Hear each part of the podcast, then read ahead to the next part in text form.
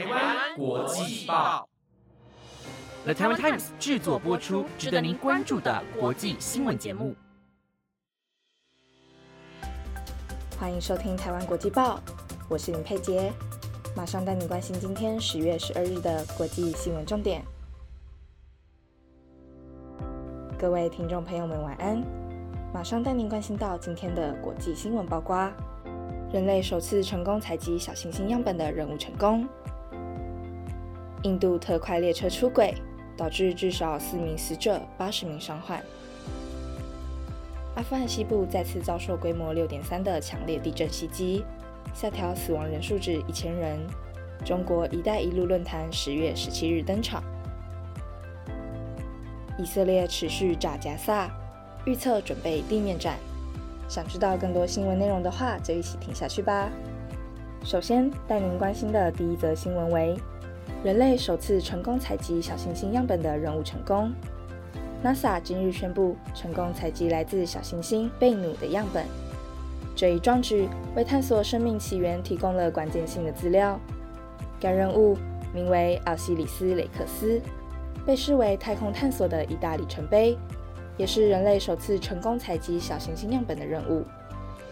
奥西里斯·雷克斯是一项具有挑战性的太空任务，宗旨在了解太阳系中的小天体是如何形成的，以及它们是否可能携带有关生命起源的关键成分。该任务于2016年启动，经过多年的计划、飞行和采集，终于在2020年12月抵达贝努。近日的揭晓揭示了这个采样器所带回地球的宝贵贝努样本。这些样本被认为将提供有关太阳系早期形成和生命起源的重要资讯。今日的揭晓揭示了这个采样器所带回地球的宝贵贝努样本。这些样本被认为将提供有关太阳系早期形成和生命起源的重要资讯。科学家们将对这些样本进行深入的实验室分析，以了解其中是否存在有机分子。水分或其他生命的基本成分。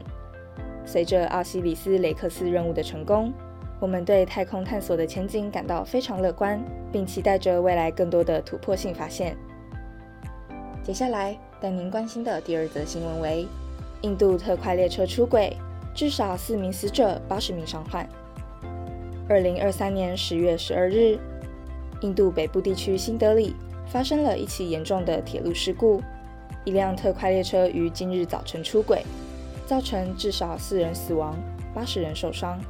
事故发生在早上七点左右。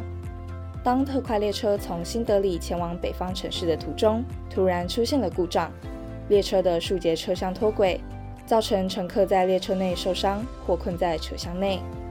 当地当局和救援队伍迅速派遣到事故现场，进行救援和伤者疏散。截至目前，救援人员已经确认至少有四人不幸丧生，并有八十人受伤。事故的确切原因仍在调查中，但初步报告指出，可能是轨道或车辆故障导致列车出轨。印度政府已经提供所有必要的资源和支援，以协助伤者的康复和家庭。相关部门将进一步调查此事故，以确保未来的铁路运输更加安全。接下来。带您关心的下一则新闻为：阿富汗西部再次遭受规模六点三的强烈地震袭击，下调死亡人数至一千人。阿富汗西部再次遭受规模六点三的强烈地震袭击，导致当地居民陷入恐慌和不安之中。据官方最新数据，地震已经造成了严重的破坏。虽然初始死亡人数的估计很高，但现在官方已下调死亡人数至一千人。这场地震发生在当地时间上午，震央位于阿富汗西部的一个偏远地区，距离首都喀布尔数百公里远。此次地震引发了大规模的建筑物倒塌、道路毁损以及电力和通讯网络中断，给救援工作带来了巨大挑战。政府和国际组织正在全力展开救援行动，以寻找幸存者，提供医疗援助和急需的物资。阿富汗政府已经发布紧急通告，呼吁国内外机构和志愿者提供援助，并协调危机管理工作。接下来带您关心的下一则新闻是：中国“一带一路”论坛十月十七日登场。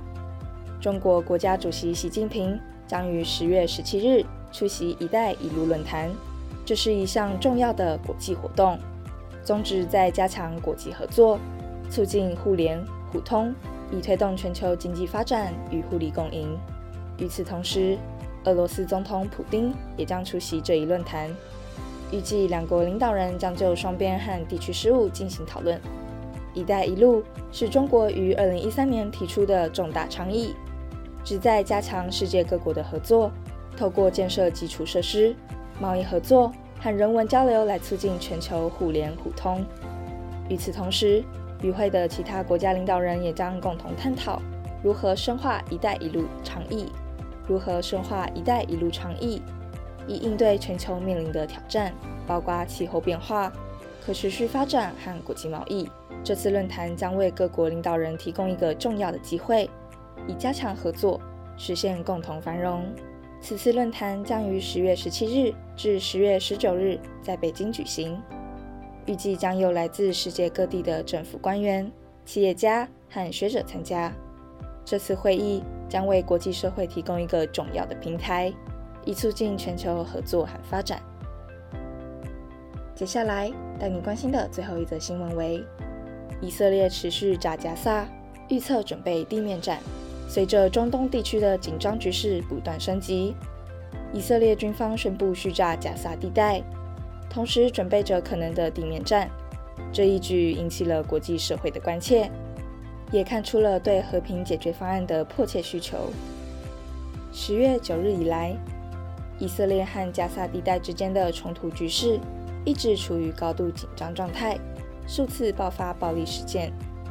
以色列政府宣布，他们的行动是为了打击恐怖主义活动，尤其是来自哈马斯的火箭袭击。然而，许多国际观察者担心这种暴力可能导致更多平民伤亡，并使地区局势进一步恶化。联合国秘书长已呼吁各方保持冷静。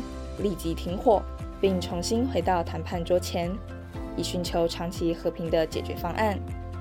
国际社会也在积极协调，以解决这一危机，并减少地区的紧张局势。